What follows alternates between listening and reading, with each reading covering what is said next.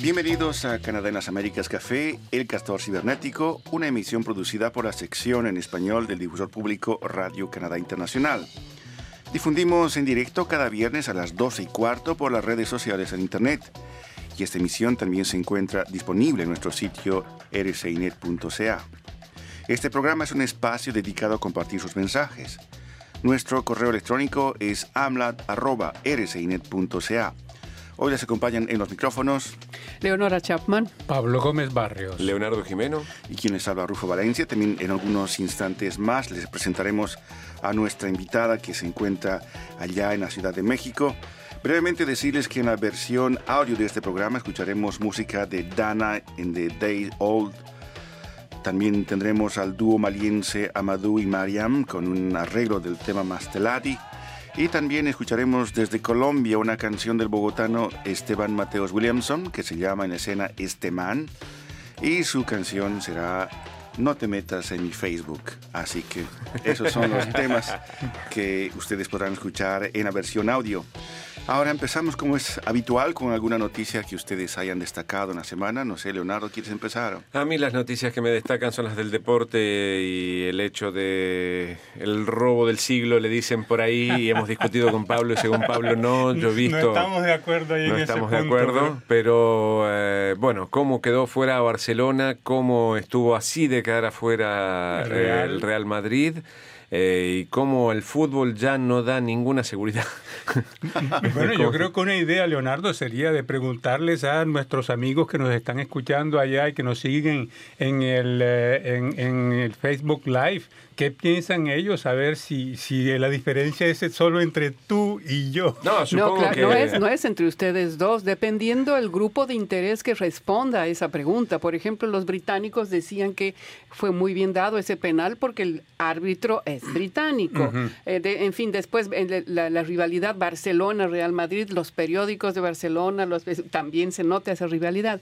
Lo que vi interesante fue una encuesta en Argentina que se hizo entre la gente diciendo, bueno, ¿fue robado o no fue robado el gol, no?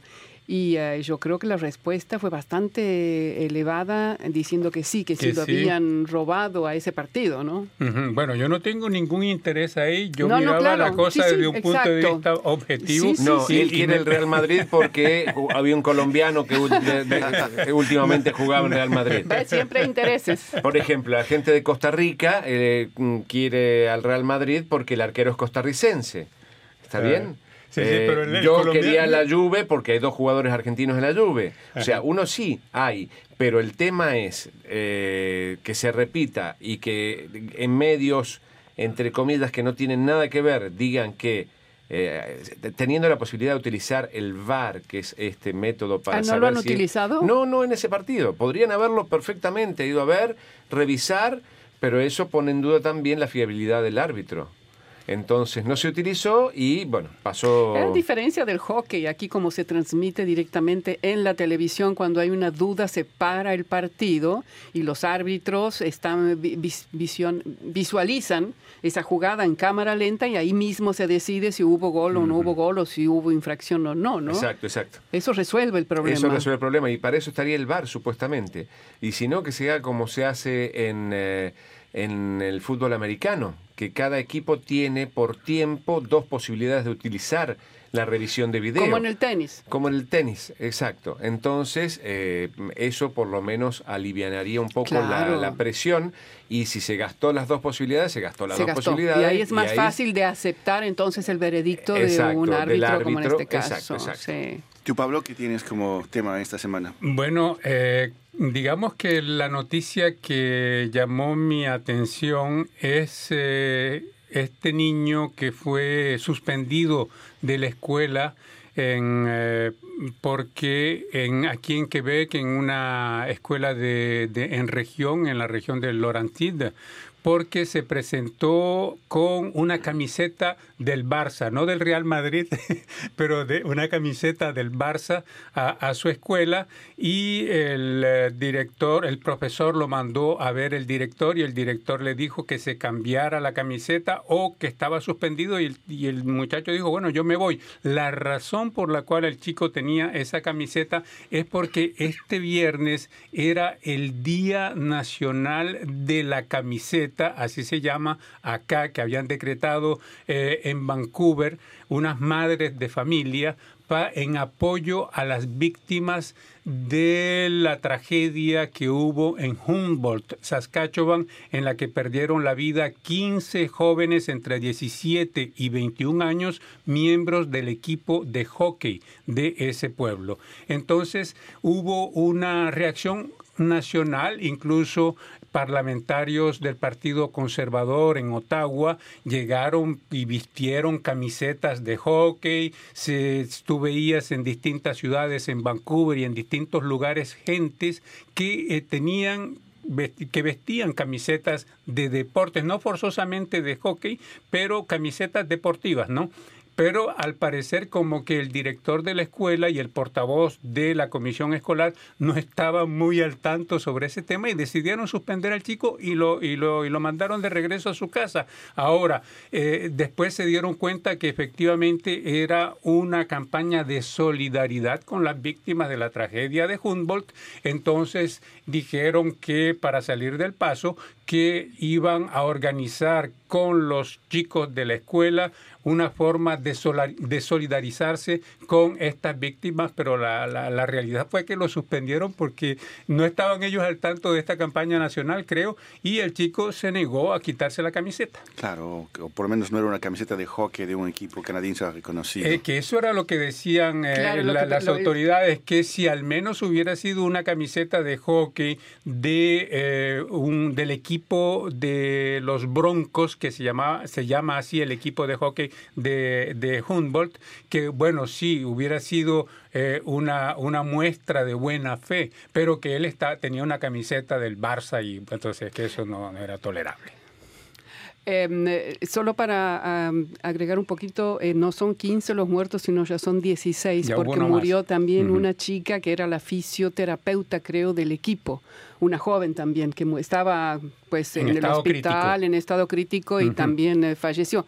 Ahora, yo voy a destacar solo algo que hice también esta semana, Rufo, que ese me llamó muchísimo la atención, que es una simulación que hizo Estadísticas Canadá. Eh, el, la gran agencia esta federal que es con que, pues recopila datos sobre la inmigración en el país. Y lee el futuro.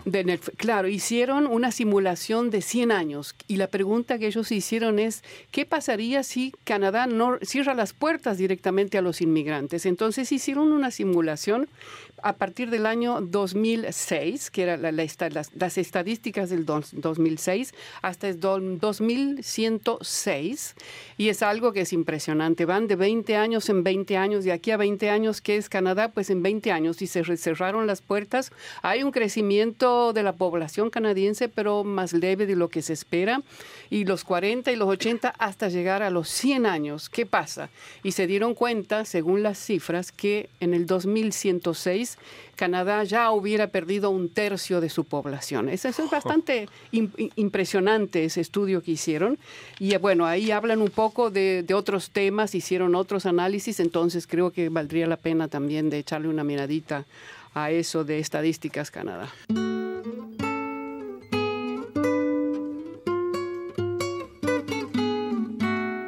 Hola amigos, mi nombre es Ismael Zamora Corona, hablando desde Salvatierra, Guanajuato, en México, invitándolos a que sigan escuchando Canadá en las Américas Café. No se lo pierdan, siempre encontrarán algo de interés, algo que aprender, algo nuevo en la web.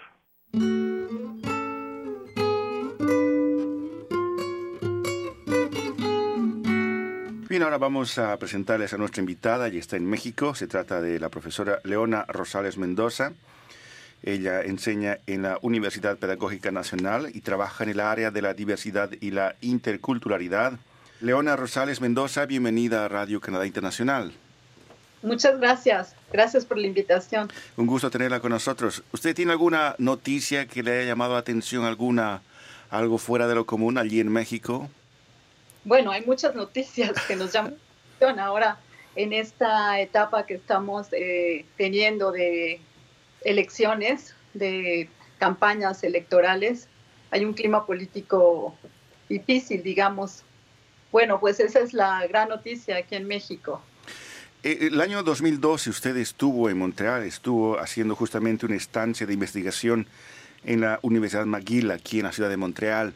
Cuéntenos de qué se trataba y cuál era el objetivo. Así es, en el año 2012 eh, asistí a la Universidad McGill, a la Escuela de Trabajo Social, con la doctora Jill Hanley, para realizar una investigación sobre el tema de la migración, los derechos humanos y la interculturalidad. Específicamente la investigación se llevó a cabo en la región de San Remy, en Quebec, y yo buscaba concretamente eh, trabajadores agrícolas temporales del programa de trabajadores agrícolas temporales México-Canadá de la región de Yucatán, de la península de Yucatán. ¿Por qué de la península de Yucatán? Porque es una región que hasta ahora ha sido eh, poco expulsora de migrantes en términos generales hacia los Estados Unidos, pero también en este programa concretamente de, del PETAT. Eh, realicé investigación en los años previos en la región de la península de Yucatán, que comprende los estados de Yucatán, Quintana Roo y Campeche, y encontré que era alrededor de, de 100 hombres que acudían a, la, a esta zona de Quebec a, a trabajar. La investigación se centró básicamente en la temática, como mencionaba, en la temática de los derechos humanos, de cómo estaba su situación por allá, de, eh, de cuestiones interculturales, de prácticas interculturales muy interesantes, como puede ser, por ejemplo, eh, la práctica que llevan a cabo para pedir agua a los chaques en la milpa yucateca. Y ahí me encontré una cuestión muy interesante. Y es que en, en Yucatán, esto, eh, esta práctica cultural refiere más a un espacio, a un espacio practicado dentro de la milpa, porque eh, se lleva a cabo a través de un ritual. En la región de Quebec, bueno, sucede una cosa muy diferente. Yo les preguntaba a los migrantes si eh, era posible llevar a cabo un ritual de esta naturaleza allá y eh, de manera muy peculiar me decían, no, no, ¿cómo, cómo cree? ¿Cómo cree? eso no puede suceder en Quebec porque toda la, la creencia está allá. O sea, toda la creencia está en México eso quiere decir que estas prácticas culturales son posibles y hay una eh, fuerte eh, creencia en que realmente los chaques vendrán a, proporcionar agua y a dar eh, como una buena cosecha, pero en otra cosa.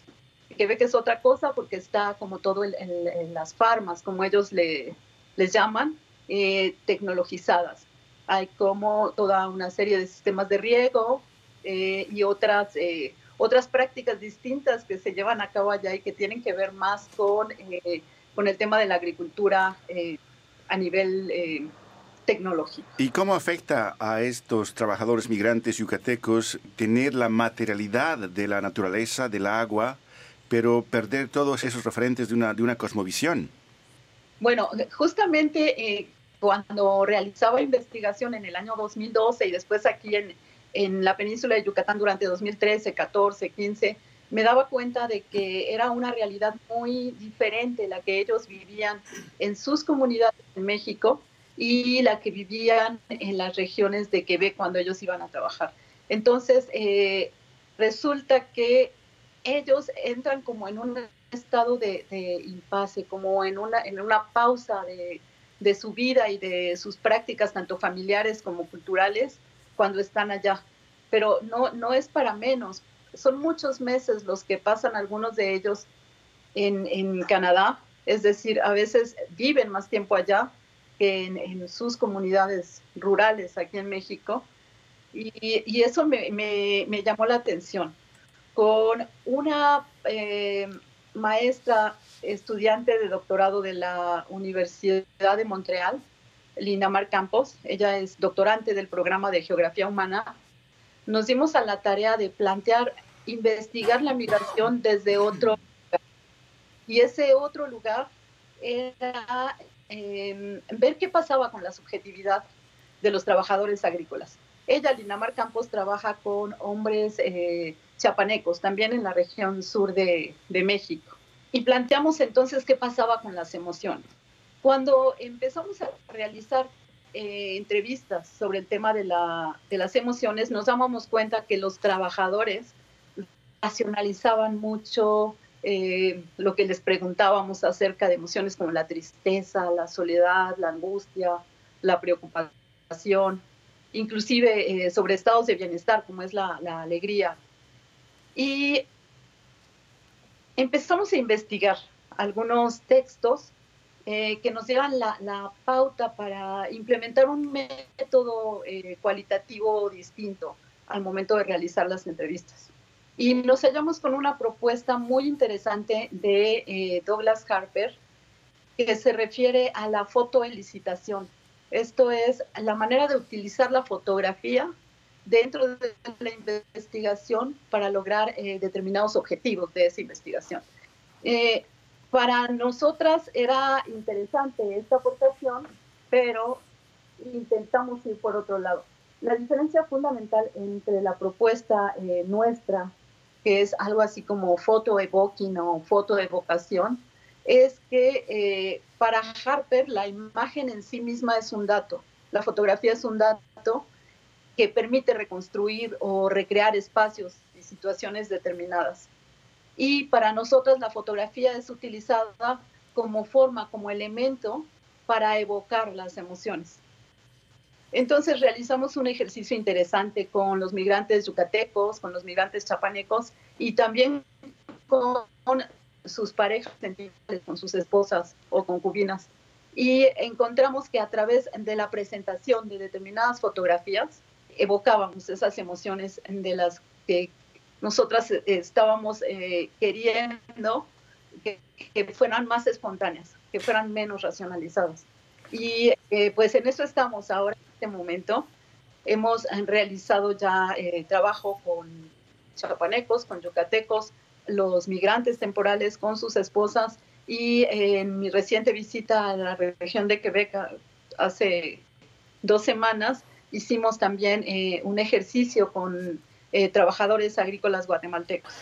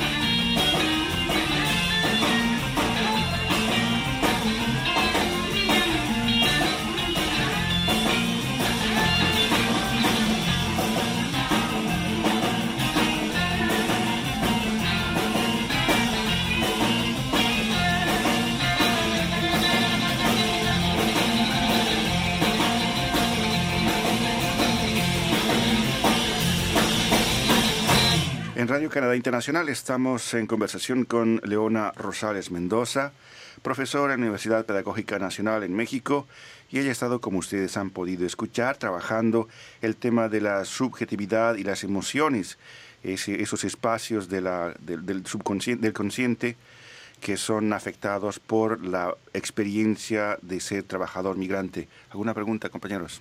Bueno, yo le quería preguntar a Leona si esas largas ausencias, ¿cómo se manifiestan en sus relaciones entre los trabajadores que están acá y sus familias que se quedan en México? Bueno, es bastante difícil para, para trabajadores y para sus familias estar eh, separados por, por muchos meses. Pueden ser cuatro meses, ocho meses, hasta diez meses.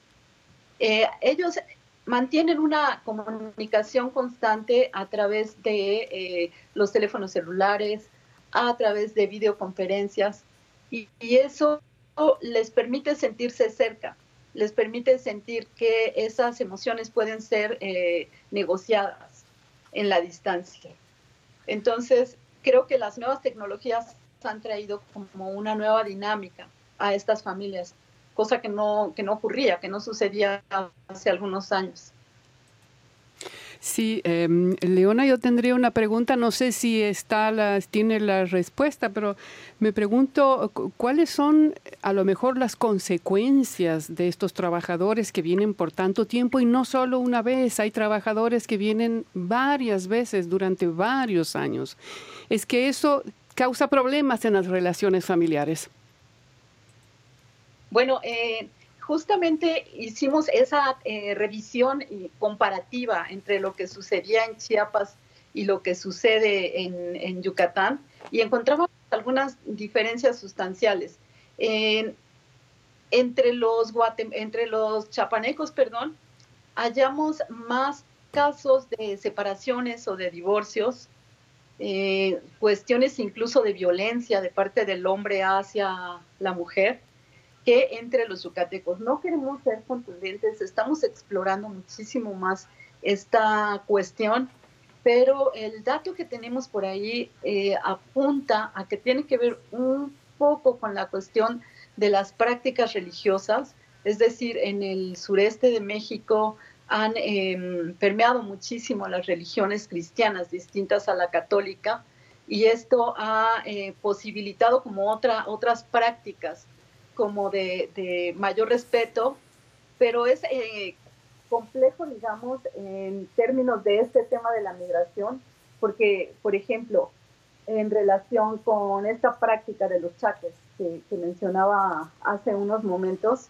esta práctica solamente es llevada a cabo por los católicos, los, aquellos eh, que están adscritos a otras religiones cristianas ya no llevan a cabo esta práctica cultural porque, eh, bueno, sus, religiones se los impiden, ¿no? Se los prohíben. Entonces, eh, bueno, hay como muchas variables que se pueden cruzar por ahí y que no queremos llegar a, una conclusión todavía, pero em, las dinámicas familiares son muy diferentes en unos contextos y en otros. En los contextos indígenas, eh, que yo estudio mucho en, la península de Yucatán, eh, hay mucha cohesión con este tema de, la migración, con, la cuestión de irse, hay em, mucha solidaridad. En otros contextos mestizos eh, puede ser que haya menos este aspecto de considerar que la familia debe mantenerse unida a pesar de todo. Y sí hemos eh, notado algunos casos de, eh, separaciones y divorcios. Finalmente, profesora Leona Rosales Mendoza, este trabajo de investigación sobre la migración de trabajadores temporales a Canadá, tomando en cuenta la historia de México, por ejemplo, el tiempo de la guerra de los cristeros, por ejemplo, o la, o la urbanización del Distrito Federal que atrae mano de obra desde de todas las regiones de México, Dentro de México se ha estudiado esta, este impacto de los movimientos socioeconómicos y sus consecuencias en la subjetividad del, de quien migra.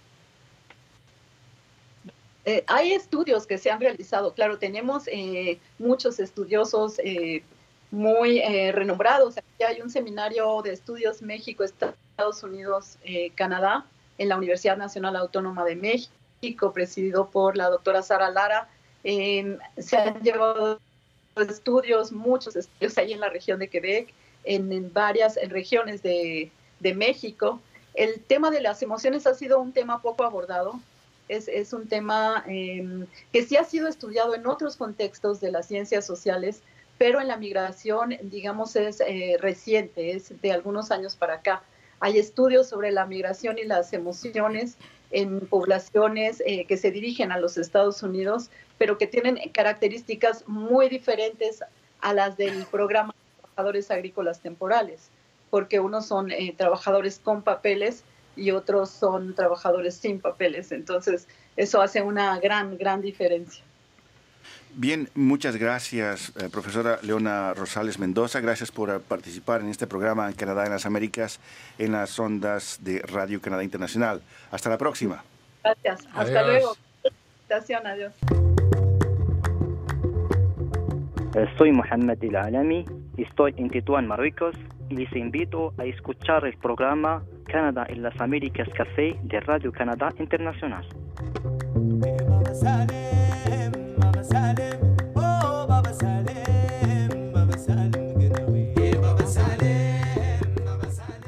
Bueno, tras ese un breve paseo por, por México, es interesante el tema de explorar justamente cómo afecta ¿no? la subjetividad de la persona y lo que es interesante es cómo las creencias frente al agua, frente a los elementos naturales, entran en una especie de, de, de, paréntesis o de, o de suspensión de la creencia y que los dioses son solo, las divinidades son solamente locales. Y lo que es interesante de lo que decía Leona es algo, es un tema que no es muy eh, investigado, me parece que es algo nuevo tal vez, es que nosotros sí hicimos muchísimas entrevistas con trabajadores temporales, sobre todo de Guatemala, y, em, y uno siempre está hablando, por supuesto, de cómo viven acá, cómo son tratados por los patrones, es que hay diferencias entre un lugar y otro, hablamos de la explotación de la cual son víctimas, pero es cierto que esas, eh, el tema de las subjetividades y cómo estos trabajadores viven acá y su separación de la familia, cómo les afecta en su trabajo también cotidiano, ¿no? Entonces eso me parece que es una investigación muy, muy interesante.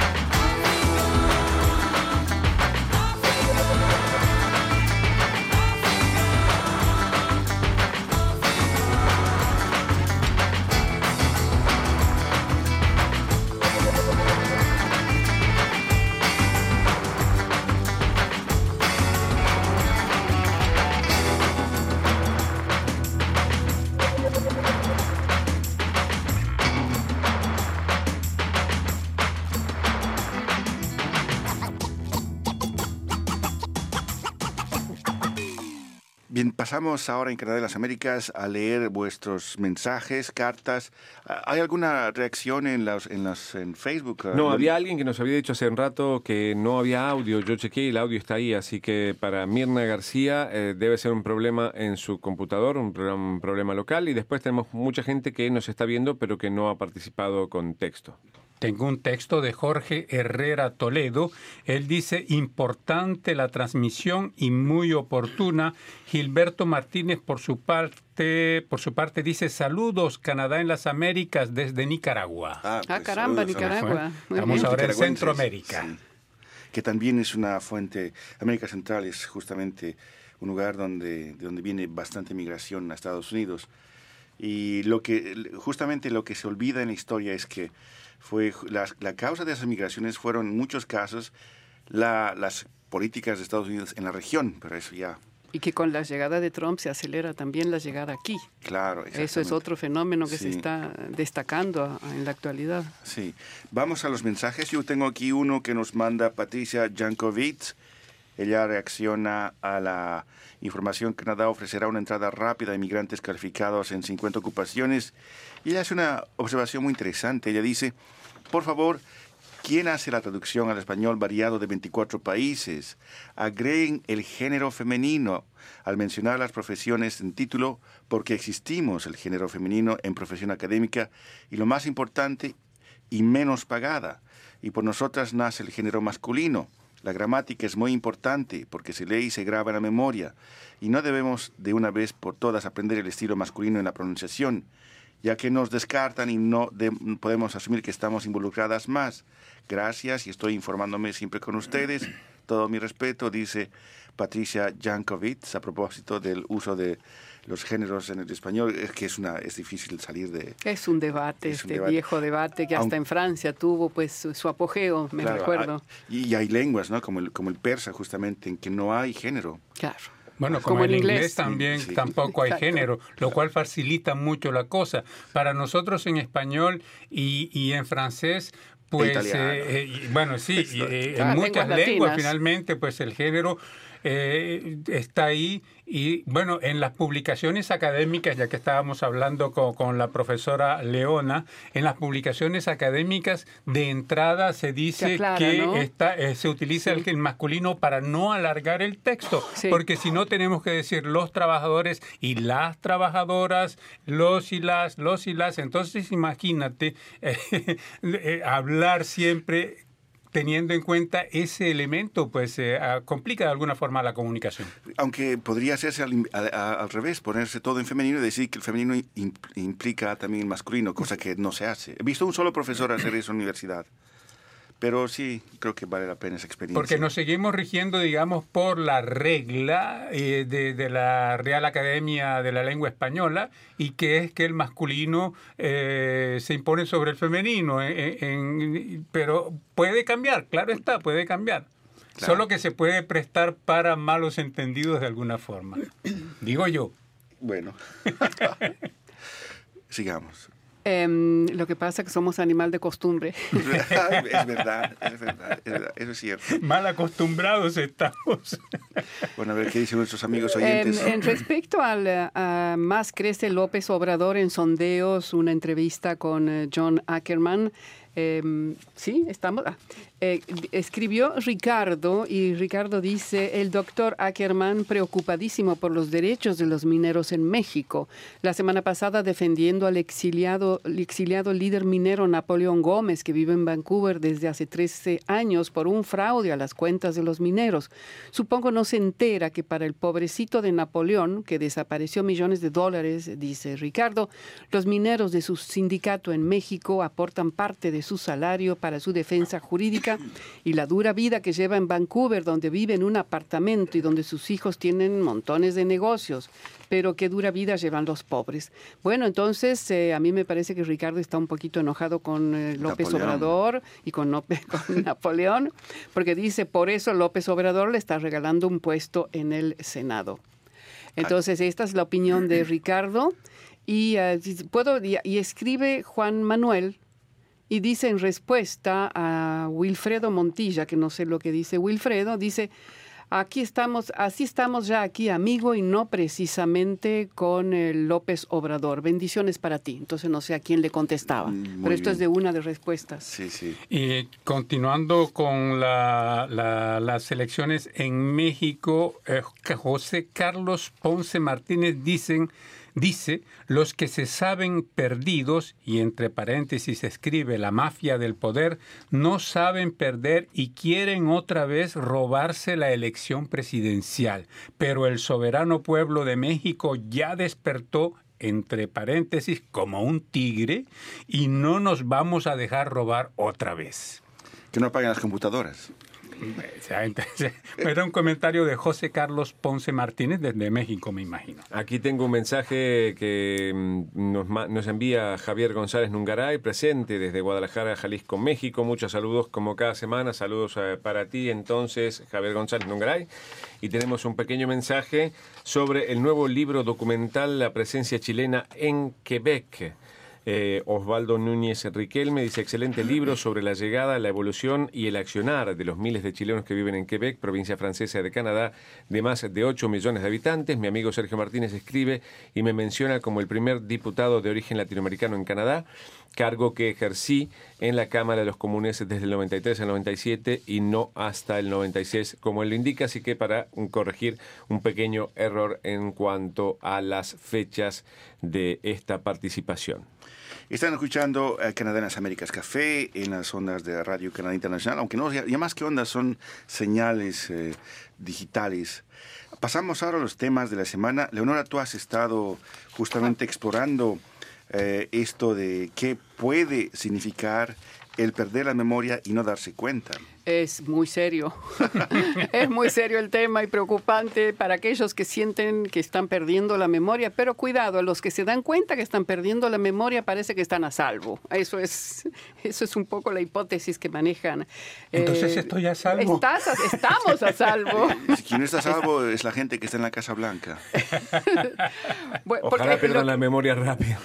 Porque lo, no dicen que, que los médicos que trabajan con personas con riesgo de desarrollar demencia ya sospechan desde hace muchísimo tiempo que los pacientes que no se dan cuenta de que experimentan cierta pérdida de memoria corren un mayor riesgo de empeorar entonces con esa memoria. Y lo que hicieron estos expertos eh, neurólogos en la Universidad McGill es que finalmente esa hipótesis la lograron demostrarla.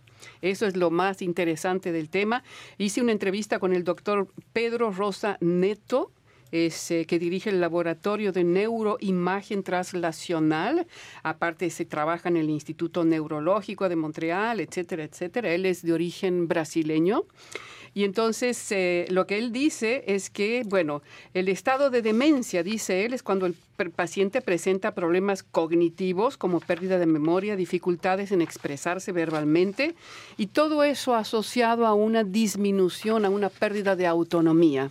Y lo que él define, el equipo de él además definen como la, demencia, la definen, dice que es un proceso, un proceso que comprende tres estadios. El primer estadio es el preclínico, donde hay depósitos de, de proteínas en el cerebro, pero todavía no hay síntomas.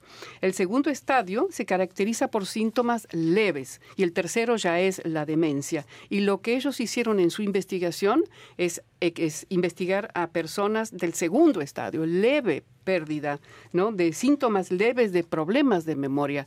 Y bueno, la muestra fue de casi 600 personas de mayores de 65 años con estas características.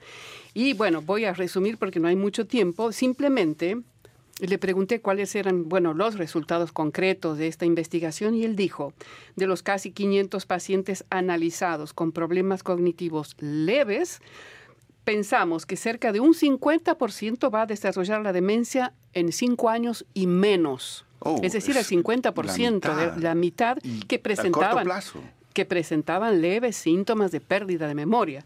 Un 40% va a llevar una vida normal y un 10% puede mejorar su memoria y entonces ese es el, es decir, hay medicamentos que están investigando y que pueden ayudar a retrasar o a modificar incluso esa pérdida que puede ser grave de memoria. Entonces ahí hay indicios, hay otras cosas, por supuesto, que está en, este, en esta entrevista con el doctor, pero es... ¿Hay alimentos, hay ejercicios o son solamente medicamentos? No, hay medicamentos, pero también hay un estilo de vida que ayuda, entonces es interesante también por eso. Pero bueno, es lo novedoso para mí es esto de que, y, y lo que ellos dicen, se dan cuenta es fundamental cuando ellos van a, cuando una persona va a ver va a ver a un neurólogo a un médico por problemas ciertos problemas de memoria de pérdida es súper importante ir con un miembro de la familia porque son los miembros de la familia los que se dan cuenta del problema y a veces la persona no se da cuenta. Ah, y ahí es cuando se hacen entrevistas con miembros de familia y con la persona donde ellos pueden detectar el problema. Entonces ayuda muchísimo, muchísimo ir con la familia. Bien, ¿qué pasará con el secreto profesional en relación paciente? No, no hay secreto acá. Es decir, si vos quieres, porque además eso le ayuda a la familia, si hay una detección rápida, ayuda a la familia y a la persona concernida, ¿se dice? Concernida, ¿sí? A tomar las medidas que hacen falta y además hay que pensar eh, por ejemplo, lo que ellos dicen, ¿no? Es eh, cuando ya no estás con la posibilidad de hacerte cargo de tu vida financiera, hay que prever todo eso. Entonces, yo creo que la persona que se da que, que, va a tener problemas de pérdida de memoria, creo que va a querer que se sepa y que la familia sepa para poder llevar juntos. Exactamente, contenerla esa. Porque de hecho ha habido abusos eh, de personas mayores que pierden la memoria y en términos financieros las personas que controlan eh, las cuentas y todo lo demás pues se les la meten en el la cuenta. bueno. Es cierto, es cierto. Entonces ese me pareció pues eh, interesante el doctor Rosa Neto. El reportaje está en nuestro sitio de internet, rcinet.ca. Pablo, tú nos presentas a Roberto Fonseca. sí, Roberto Fonseca, que es un gran músico cubano, es uno de los eh, mejores eh, músicos de la nueva guardia, por llamarlo así. Ya no es nueva trova. ¿eh? Ya no es nueva trova. Ya no, es la nueva trova. Son, son, este es un, es un músico joven, pianista. Él viene de una familia de músicos. Su padre, Roberto Fonseca Senior, era, era pianista también, no, era baterista. Su madre, una cantante profesional. De hecho, eh, eh, de hecho la, en uno de sus álbumes, de sus discos que se llama Samasu, que Roberto Fonseca grabó en el 2007, su madre canta con él. Ah, y yo le preguntaba en un momento en la entrevista a Roberto si qué momentos lo habían marcado a él will en, en, su historia como músico y ese justamente era uno de los grandes momentos que él recuerda con mucha afección y es cuando estuvo tocando el piano y que su madre cantó eh, con él. Bueno, él no canta, él es pianista, es un gran pianista. Entonces, pues, eh, ¿y por qué hablamos de Roberto Fonseca? Porque se va a presentar aquí en Canadá este fin de semana, el domingo, en Vancouver. Y va, bueno, va a presentar un espectáculo allí. Él, lo que propulsó la carrera. Roberto Fonseca empezó a estudiar música desde los cuatro años, desde muy chiquitito hasta lo más lejos que recuerda en su memoria, siempre la música ha estado en, bueno, con padres músicos, tiene dos medios hermanos que son músicos también. Eh, uno es eh, Emilio Valdés, que es baterista, y eh, otro pianista, Jesús Chuchito Valdés. Chuchito porque es hijo de Chucho Valdés, el gran ah, pianista, con quien la madre de, de, Roberto tuvo dos niños en un matrimonio anterior. Entonces es todo música por todos lados. Y bueno, lo otro momento también muy clave en la carrera musical de eh, Roberto Fonseca, aparte de haber tocado y para, su mamá y que ella cantara fue cuando entró en el Buenavista Social Club. Ah, el, el, Buenavista Social Club fue el que le dio el empujón que lo lanzó, digamos, a la conquista del mundo. Y que sucedió que eh, lo habían llamado para que fuera suplente de el pianista de Buenavista Social Club, que, como ustedes saben era Rubén González, el gran Rubén González. Entonces yo le preguntaba justamente cómo fue meterse en los zapatos de Rubén González, porque bueno, es, eh, eh, es un, un, gran músico cubano. Entonces me decía que bueno, pues siempre pues al principio él encontró un, poco duro, pero ya después fue venciendo ese temor y eh, fue así como participó en la gira de adiós de Ibrahim Ferrer. Que vino aquí en que Montreal. vino aquí en Que vino Montreal. más, el festival de jazz sí, estuvo, sí, ¿no? sí. Exacto, ha estado varias veces acá en Montreal. Entonces, bueno, eh, de- en la entrevista con Roberto Fonseca hablamos de eso y de, y- y de un poco más. Así que El en nuestro sitio chuchichichito. internet. Lo, lo escuchaba a Pablo, a Pablo y mi, mi- mi- mi- mi pensamiento se iba hacia esta tendencia que uno tiene a decir, ah, en una familia de médicos salen médicos los hijos, qué aburridos, Lo- no, no. o abogados, qué Lo aburridos, increíble. todo lo mismo. Pero cuando se trata de músicos, qué maravilla. ¿Por qué será, Lo no? increíble es Por lo que las dos administraciones tuvieron hijos de, de músicos. ¿Quién? ¿Está bien? Las dos, pues, tu- tuvo casado dos veces y los dos hijos de los dos matrimonios, de las dos administraciones, claro. son músicos. Sí. Es decir que, ¿eh? Sí, pero entonces, ¿por qué decir que es aburridos los que son médicos, hijos de médicos, tíos de médicos, todo? Bueno, ¿Te acuerdas que en las teorías de comunicación que estudiamos hace ya muchos años decían justamente eso, que hay estudios que se habían hecho que demostraban que los hijos de los profesionales iban a seleccionar la carrera de, de los Porque padres? hay una influencia, es Claro que sí. obvio, ¿no? Como Claro. lo estamos viendo con los músicos. Bueno, aquí tengo dos mensajes antes de- seguir. Eh, eh, Javier González Nungari dice muchos saludos a don Daniel Camporini y sus historias de la radio que se hizo presente. Y Javier El Negro Rosas dice, Leo, paga lo que debes en San Luis. Abrazo y se ríe. Ese mensaje tienes es que para pagar? mí. Un Un asado, asado. supongo. Ah, ya Le sabía. debo un asado, querido. Bueno, y Así nosotros que- también ah, tenemos claro. que cobrarle lo que nos debe. Ah, se prendieron en la vuelta del asado. Bueno, cuando no, cuando deje de nevar, que parece que no va a Así dejar cuando- nunca de Cuando nevar. al fin llegue el verano acá en este país. Porque para los que no saben, mañana y pasado eh, se, se anuncia nieve Sí, nuevamente. otra Y vez. 20 centímetros. Plena Ah, primavera. 20 dólares, no sabía eso. ya- Es el, realmente el regreso del Jedi. Sí. Exacto, exacto.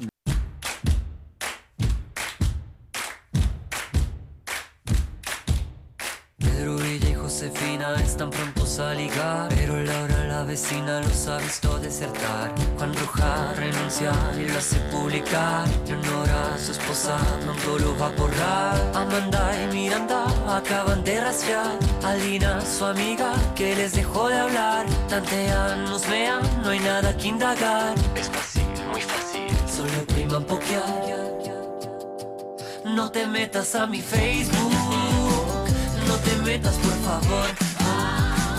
Cada vez que tengo un inbox, me provoca por el close, close. No te metas a mi Facebook, no te metas por favor. Cuando escribas melodramas,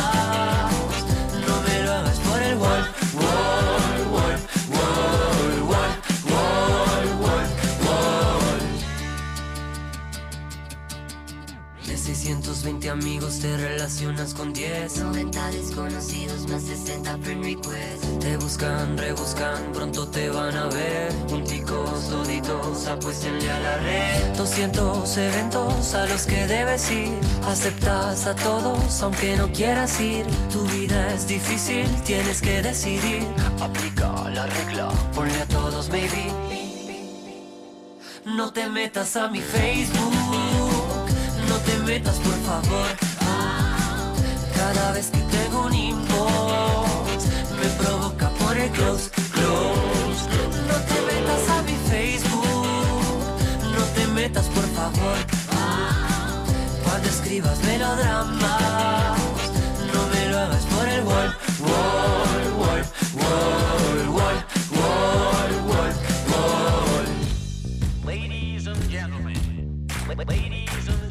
ladies. No me lo hagas por el wall. And over the country and No me lo hagas por el wall. over 5 million. No me lo hagas por el wall. It's a huge number. Provoca por el No me digas que no tienes que ir al baño cuando te miro, te la pasas facebookeando y luego suspiro, te vas a quedar un rato y mucho más, más. Me digas que tienes otro cumpleaños del que hace un año ni te hubieras enterado. ¿Será que ahora es moda festejar con los extraños y brindar por brindar? No te metas a mi Facebook, no te metas por favor. Cada vez que tengo un inbox, me provoca por el close, close.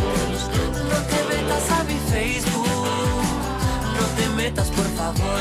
Ah, cuando escribas melodramas, no me lo hagas por el gol.